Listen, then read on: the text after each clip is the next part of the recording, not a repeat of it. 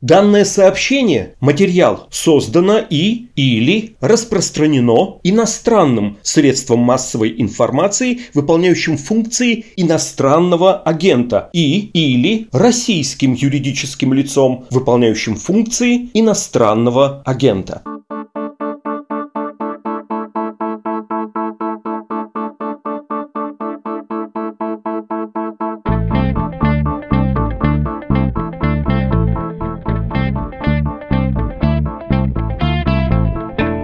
Здравствуйте, вы слушаете подкаст «Медузы. Что случилось?» Он о новостях, которые долго остаются важными. У микрофона Владислав Горин. Сегодня международная тема у нас. Поговорим о Чехии, в которой случился политический кризис, в центре которого политик, симпатизирующий России и Владимиру Путину лично.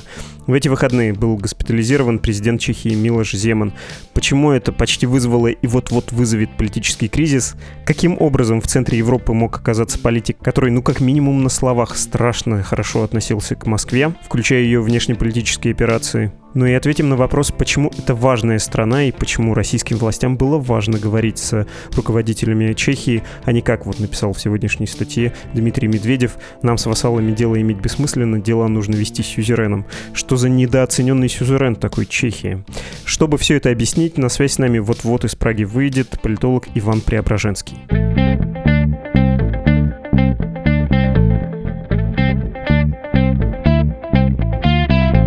Иван, здравствуйте. Добрый день. Давайте отметим себе, не забыть объяснить, насколько церемониальной является должность президента в Чехии. Главой правительства там выступает премьер. Но сначала все-таки поговорим про Милоша Земана лично. Что это за фигура? Почему он такой большой друг Путина? И у меня вообще много вопросов про него. Ну, потому что днем с огнем поискать в Европе не найти политика, который бы сказал, что присоединение Крыма к России — это дело решенное, чего вообще бухтеть, который заявлял бы, что вакцина «Спутник» — это хорошо, давайте ее ввозить, который делал бы комплементарные заявления Москве, комплементарные о НАТО или о сирийском конфликте. Откуда он такой взялся и как дважды смог избраться на пост президента Чехии? Ну, для начала надо как раз начать с того, что Милош Земан первый всенародно избранный президент Чехии. Он стал президентом только благодаря тому, что, в принципе, в Чехии ввели всенародные выборы. До этого выбирал парламент. Он бывший премьер Чехии, человек, который, в принципе, привел Чехию в НАТО и в Европейский Союз. По крайней мере, это произошло в его премьерство. С этой точки зрения, немногие ожидали, что он окажется настолько пророссийским, когда станет президентом.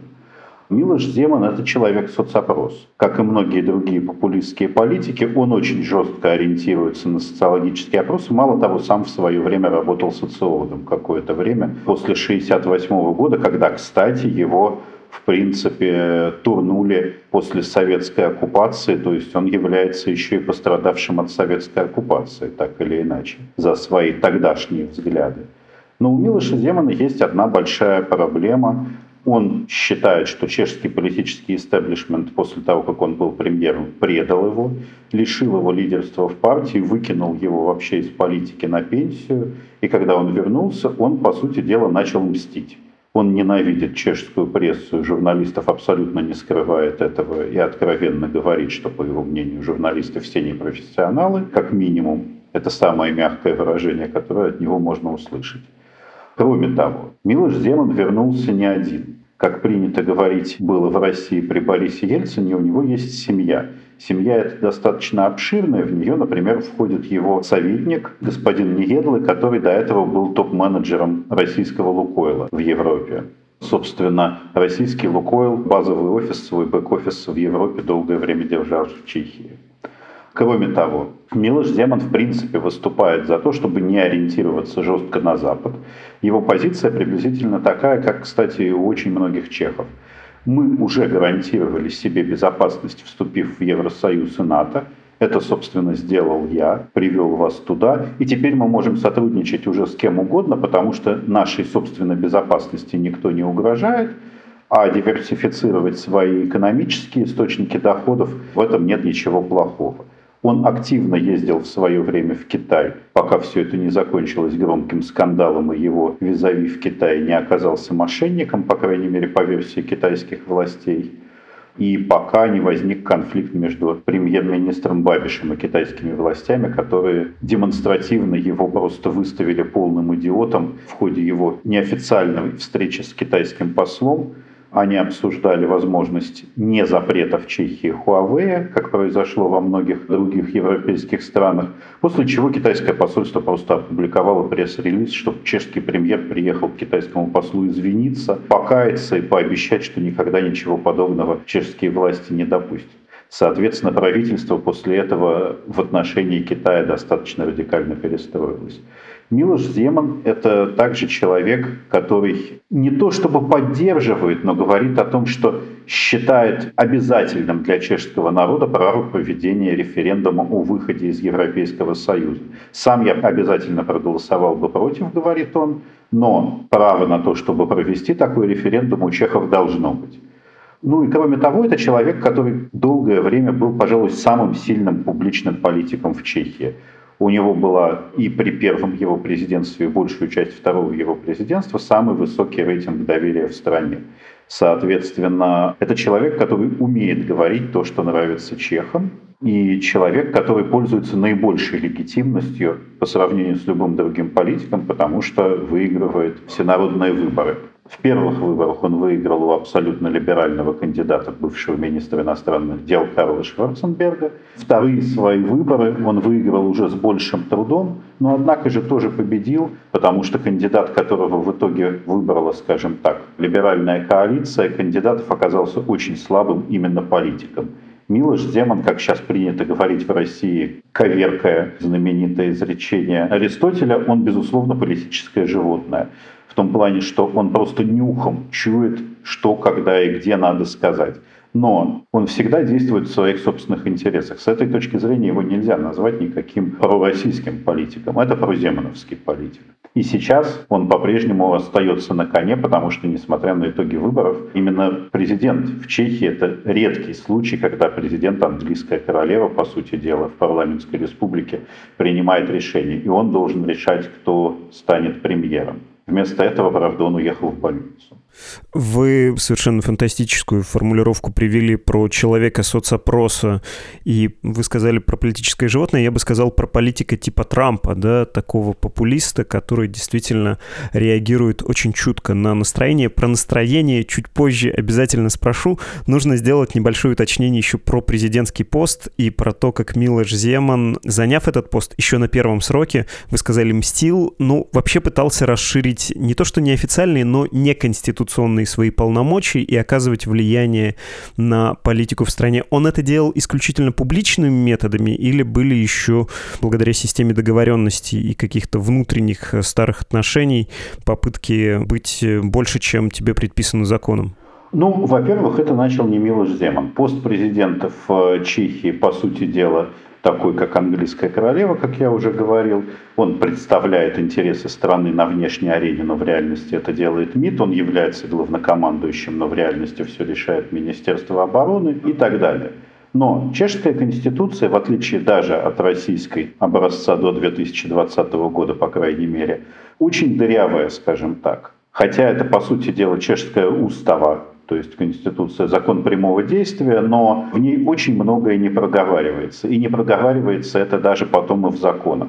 Соответственно, еще предыдущий президент Вацлав Клаус, который, кстати, тоже известен своими симпатиями к России, участием в мероприятиях Сбербанка и так далее, он уже стремился расширять свои полномочия. И там, где, например, в Конституции или в законодательстве говорится, что президент подписывает что-то там, например, президент утверждает профессоров в Чехии, так вот он просто брал и не подписывал. И никакого правового инструмента, чтобы заставить его это сделать, кроме, собственно, Конституционного суда. А Конституционный суд в Чехии в среднем принимает одно решение по несколько лет вообще не представлялось возможным. Соответственно, Милош Земан, когда пришел к власти, кстати, с поддержкой того же Вацлава Клауса, После него он, по сути, унаследовал этот пост, успешно выиграв, правда, всенародные выборы, а не парламентом, как ранее выбирали самого Клауса.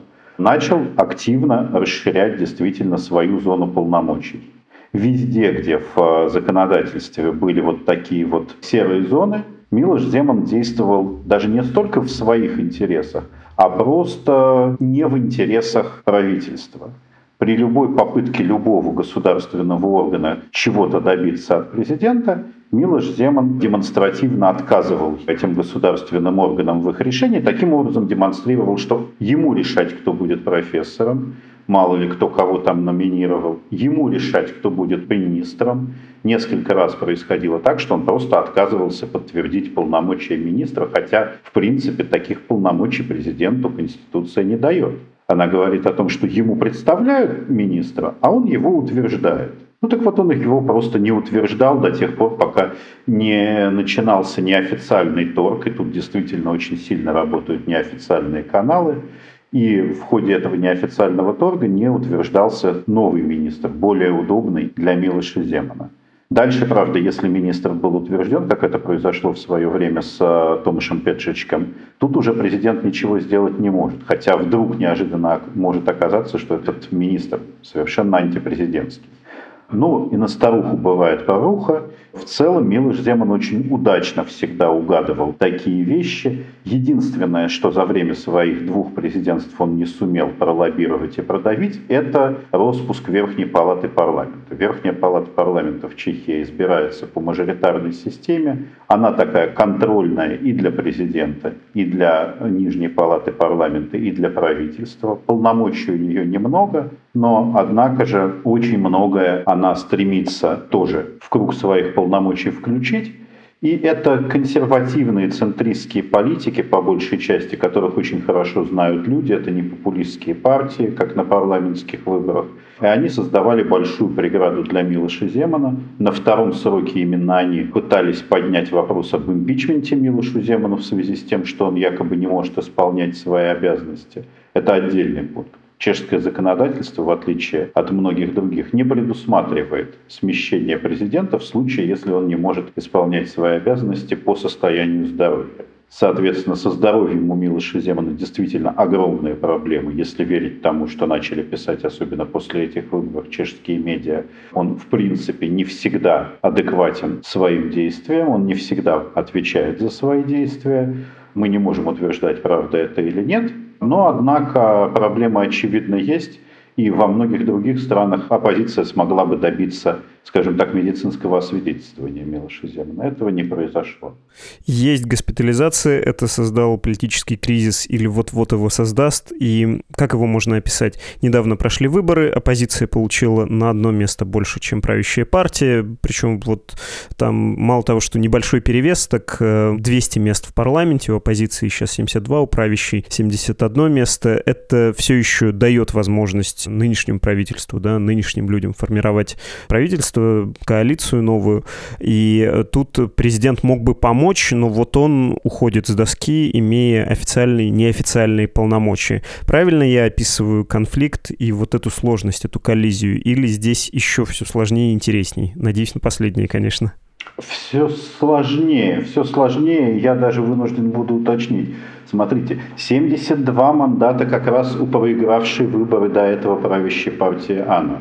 Особенность чешского законодательства такова, что подсчет голосов идет очень сложно, несмотря на то, что Чехия это не федеративное государство, идет подсчет отдельно в разных краях, то есть областях по-нашему, где голоса даются той партии, которая в конкретном крае набрала наибольшие проценты. В итоге, там, где требовалось набрать меньше всего, чтобы занять первое место, это сумел сделать Бабиш, премьер-министр, действующий его партия АНУ. И в итоге они получили 72 места а выигравшая в целом по стране коалиция с Полу вместе, правоцентристская, получила 71 место. Теоретически для того, чтобы сформировать правительство, нужно, тем не менее, в Чехии 101 мандат в парламенте. Всего 200 депутатов, 101 мандат – это 50 плюс один голос, по сути дела, 50% плюс один голос. Но ситуация сложилась так, что Андрей Бабиш, по сути дела, пролетает с возможностью сформировать правительство в одиночку. 72 голосов не хватает. А в парламент прошли всего четыре политические силы. Два блока, это, собственно, Сполу, который выиграл выборы, Пираты вместе с партией чешских мэров, партия Старост И правопопулисты во главе с э, чешским националистом японского происхождения Томио Акамура. Вообще чешская политика, как говорят сами чехи еще с э, социалистических времен, это политика страны Абсурдистана местами. Так вот, главный чешский оппозиционер справа, главный чешский националист, является, как он сам говорит, японо-моравского происхождения. А я, простите за отвлечение, правильно помню, что был правый политик как раз в Чехии, который не без антисемитизма антисемитизма делал заявление, а потом казалось, что он сам этнический еврей, и он переобулся в обратную сторону, к слову про абсурд. Да, да, история такая тоже была. Сейчас абсурд еще дополняется тем, что теперь в парламенте от коалиции с полу будет сидеть брат Томио Акамуры, тоже японо-моравского происхождения, только находящийся с прямо противоположных позиций к нему, интернационалистских. Так что Акамур будет уже два. Произошло удвоение Акамуры в данном случае политическое. Так вот, и никто из тех, кто был партнерами Бабиша в предыдущем правительстве, не прошли в этот парламент. Не прошла социал-демократическая партия, которая вместе с ним сидела в правительстве. И впервые почти за сто лет, ну за исключением оккупации немецкой, не прошли коммунисты, которые с 1925 года на всех свободных выборах оказывались в чешском парламенте. Соответственно, коммунисты поддерживали правительство Бабиша в прошлой каденции – а социал-демократы были с ними в коалиции. Он потерял всех партнеров. Он бы мог попытаться договориться с Акамурой, если бы тот набрал больше, но тот не набрал достаточно. Он не набрал даже 30 голосов в парламенте, 30 мест. Соответственно, они не смогут и вместе сформировать коалицию. Единственный способ пытаться раскалывать оппозицию. Но оппозиция в первый же день подписала совместное соглашение, что они будут формировать правительство вместе, два этих оппозиционных блока и заявили, что они не пойдут ни на какие переговоры с Бабишем. Так что даже если бы Милош Земан объявил Бабиша премьер-министром, это продлилось бы 30 дней, после чего Бабиш бы стал временно исполняющим обязанности премьер-министра, потому что правительство не было бы утверждено за это время парламентом. И дальше началась бы очень сложная борьба внутри Конституционного суда и парламента, которая, скорее всего, по мнению и большинства чешских аналитиков, и я с ними согласен, закончилась бы тем, что правительство формировал спикер парламента при поддержке Конституционного суда. На все это Бабиш явно идти не хочет, и, судя по его заявлениям, он уже, по сути дела, сдался в смысле от борьбы за пост премьер-министра. Разумеется, когда Милош Демон выйдет из больницы, может что-то измениться, но пока Бабиш уже говорит о переходе в оппозицию, и его прекрасно можно понять. Коалиция из пяти партий, которая должна сформировать правительство рабочее, это очень сложная структура, и с большой долей вероятности она может развалиться через год-два, и все это может прийти к досрочным парламентским выборам. И тут Бабиш снова на коне.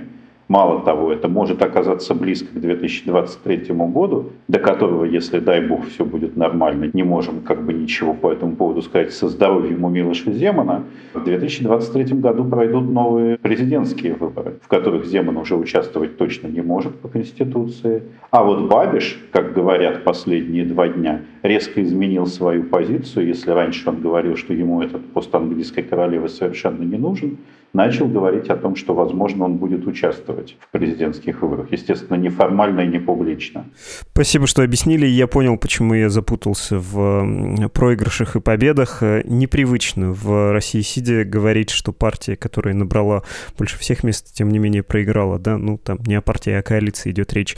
Говоря про Бабиша и про Зеймана, кажется, они оба выглядят выразителями некоторого недовольства, таким символом скепсиса по отношению к прежнему, ну давайте скажу условно, посткоммунистическому консенсусу. Вот мы вышли из соцлагеря, шли-шли, но что-то мы все еще не в Германии, думают, наверное, многие чехи. И мы как будто бедные родственники, да, тех же немцев. Ну и дальше появляются политики, отличен лишь набор заявлений, которых кто-то говорит, что истеблишмент виноват, кто-то апеллирует, не знаю, к международным альтернативам. Верно говорить, что и Бабиш, и Земан — это ответ примерно на один запрос. О, я бы сказал нет. Я бы сказал, что Бабиш – это такой довольно странный рецидив, нетипичный для Центральной Европы. Во всех странах к власти пришли условные земаны. Причем они пришли именно на уровне партии, потому что вся Центральная Европа – это парламентские республики. Так происходит в Польше, так происходит в Венгрии, так очень долго было в Словакии, и сейчас бывшая правящая там партия СМЕР снова набирает, судя по всему, популярности, может вернуться. И только в Чехии, да, популистская, но не консервативно-популистская партия Андрея Бабиша взяла власть. К этим выборам, надо заметить, Бабиш шел уже как классический правопопулист. Основными его тезисами и наездами на его оппонентов были заявления, что они поддерживают нелегальную миграцию, что они хотят Чехию прогнуть под Европейский Союз. Речь, естественно, шла о том, что они разделяют мнение Европейского Союза, что Андрей Бабиш, по сути дела, украл часть европейских дотаций для чешского малого бизнеса и пустил их на развитие своего собственного бизнеса. Тут неплохо вспомнить, что Андрей Бабиш миллиардер, и хотя по последнему рейтингу Forbes он занял, по-моему, пятое уже место, а не второе, как было раньше, в реальности его состояние, например, больше, чем состояние Дональда Трампа. Так что, когда они встречались как два лидера, на самом деле Бабиш был повыше в смысле по деньгам. И именно поэтому Чехия так активно удерживалась от каких-то радикальных действий в сторону России, в отличие, например, от соседней Венгрии, никакой особой дружбы не было. В отличие от соседней же Польши, которая радикально, скажем так, антироссийская, никакой не дружбы до, по крайней мере, истории с расследованием взрыва в Вербетицах не было. Опять же, если бы не Бабиш и не его партия были в правительстве Чехии, руководили им, скорее всего, история с вербетицами развивалась бы совершенно по-другому, потому что они бы вели себя по-другому в отношении России. Или значительно резче, или гораздо мягче. Так что Бабиш в этом смысле такой центральноевропейский центрист. А Земан же это классический типаж такого популиста, сильной как правопопулистской в отношении мигрантов и Европейского Союза, так и левопопулистской, что тоже классика для современной Европы в отношении уровня жизни граждан и так далее, риторикой. Соответственно, они были в Союзе все это время, но нельзя думать, что это одно и то же как Земан Бабиша, так и Бабиш Земана постоянно пытались, что называется, уесть. Между ними шла подковерная борьба. Но к этим выборам всем казалось, что Бабиш окончательно растратил свое влияние. И хотя он является премьер-министром, очень многие решения он вынужден принимать под давлением Земана, именно потому, что только Земан может ему гарантировать после выборов пост премьера. Хорошо, давайте обсудим отдельно. Вы упомянули в Арбетицу взрывы на складах. 14 год э, в период э, конфликта на Донбассе происходит пожар с, понятно, взрывами на складах вооружений. И по одной из версий, которая отрицается, не доказана, так что буду говорить с некоторой долей условности, там присутствовали Александр Мишкин и Анатолий Чебига, они же Александр Петров и Руслан Баширов, э, страстные туристы из Солсбери, вроде как офицеры ГРУ у России. И это потом вскрылось в Чехии, был скандал, но это вскрылось довольно поздно, в 2021 году, ну, то есть прошло, что, 7 лет, да, получается, и была высылка дипломатов. А можно ли говорить о том, что такие часто тоже можно встретить рассуждения? Чехия при Земане была таким агентом России. Разведка чувствовала себя в Праге как дома, Чехия торпедировала какие-то европейские инициативы, была даже какая-то в Чехии инфраструктура для кибератак, и все это было таким немножко троянским конем, но сейчас вроде как это меняется. Что это вообще за феномен такой чешской пророссийскости не на словах, а на деле? А, я бы сказал, что все было немножко по-другому в том плане, как я уже говорил, что и Земан не пророссийский, а проземановский политик, так и Чехия считала в этом смысле, что она скорее защищает свои интересы. По сути дела, несмотря на то, что Чехия является членом НАТО, она все время стремится занимать в любых конфликтах Востока с Западом, особенно нейтралитет. Как в свое время, в отличие от Польши, чехи массово, чуть ли не миллионные митинги были в Праге, выходили против постройки в Чехии натовского радара системы ПРО, и в итоге Чехия так ничего и не поставила, в отличие от Румынии и соседней Польши. Точно так же и здесь. Чехи не хотят, что называется, оказываться ни на одной из сторон, по сути дела. И очень показательный комментарий, который по скандалу в Вербетицах в первые дни дал Андрей Бабиш, который заявил буквально через пару дней после скандала в Вербетицах и выразил, я думаю, точку зрения большинства чехов на самом деле, что в принципе взорвать-то пытались не нас, А взрыв произошел даже по данным спецслужб, по большому счету, случайно. Бомбы должны были уехать вместе с грузом военного имущества куда-то там, то ли в Болгарию, то ли на Украину, то ли мы не знаем куда. И, конечно, это теракт против Чехии, потому что погибли чешские граждане, но тем не менее мы должны это учитывать.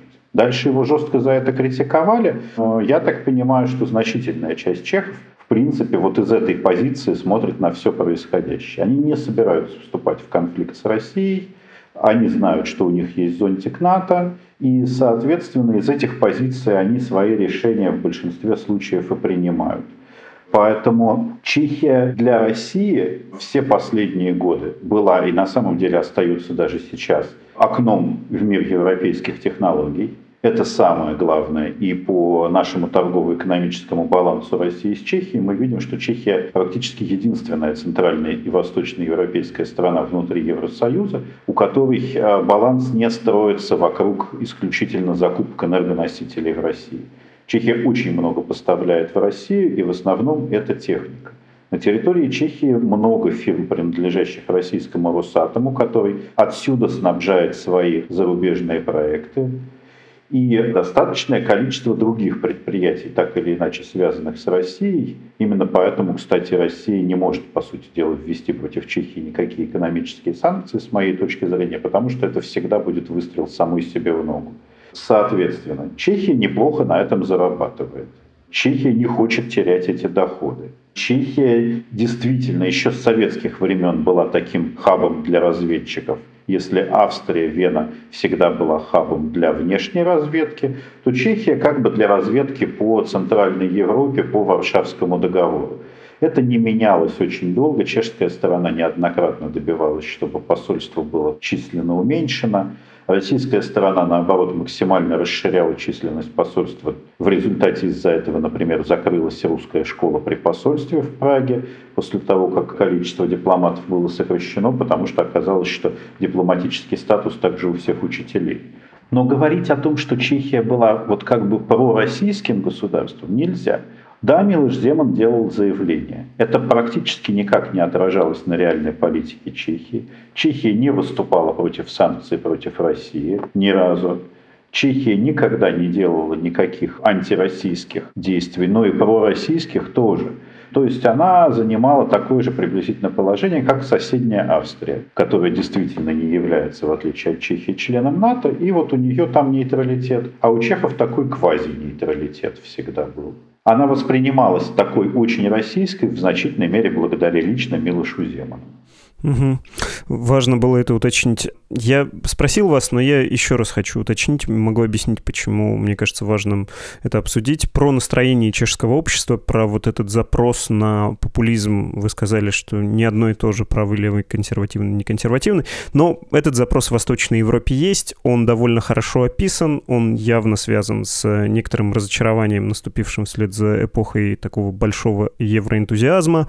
И говоря о Чехии, может быть, можно понять, что потом будет с Польшей, Венгрией и далее по списку. Сходит ли вот этот запрос на популистов на нет? Сходит ли этот евроскептицизм?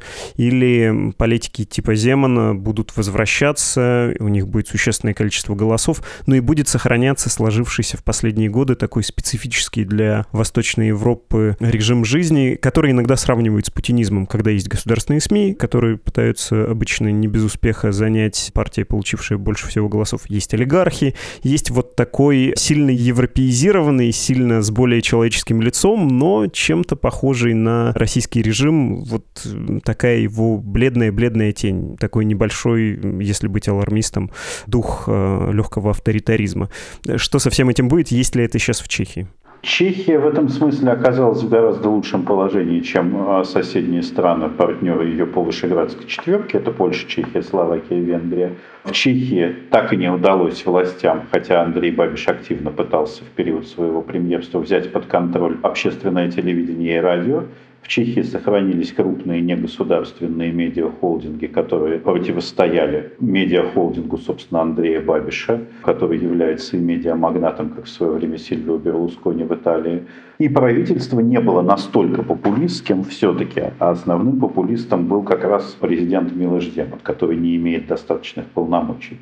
Поэтому чешские тенденции надо очень аккуратно экстраполировать на соседние страны. Тем не менее, я считаю, что да, налицо постковидный откат от популизма в Центральной Европе и возобновление запроса на ответственную политику. Все наелись популистов, которые показали себя, прямо скажем, по всей Европе, нет, не только в Центральной Европе, как абсолютные непрофессионалы принятие чудовищно непоследовательных решений во всех странах в связи с ковидом вызвало очень большое раздражение. Это появился запрос на эксперта Очкарика, который наконец придет и начнет все организовывать, ну, более-менее по уму. Пусть даже это не будет так хорошо, как всем хотелось бы. Пусть даже это не выразится в снижении налогов или повышении пенсий.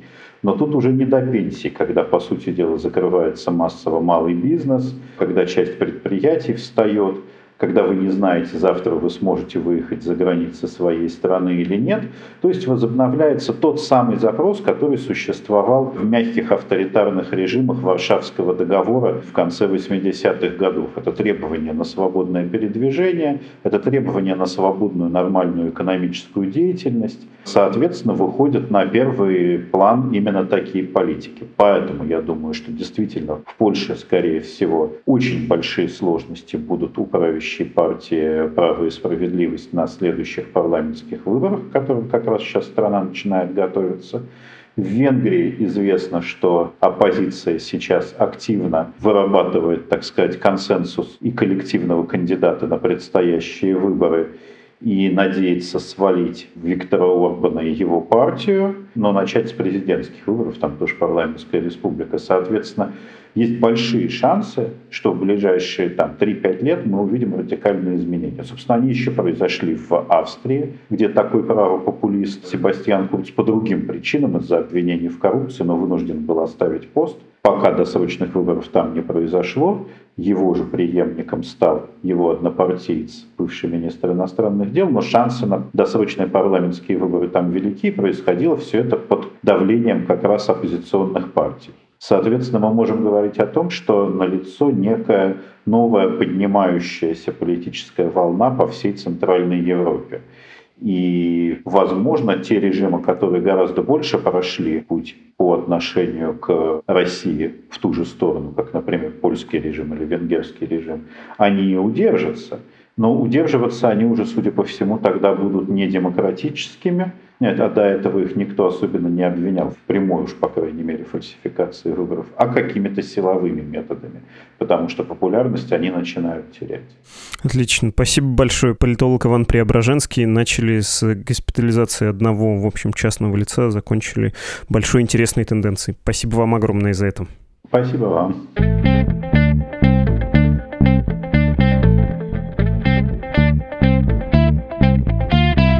Вы слушали подкаст «Что случилось?» о новостях, которые долго остаются важными. Спасибо, что откликнулись на просьбу и комментируете, оставляете лайки под нашими выпусками на подкаст-платформах и на YouTube. Это очень нам помогает. А вот не помогает, а намного больше дает способ существовать ваша финансовая поддержка. Оформить разовый или регулярный платеж Медузе можно на страничке support.meduza.io. Ваши письма мы принимаем на адрес подкаст собакамедуза.io. До свидания.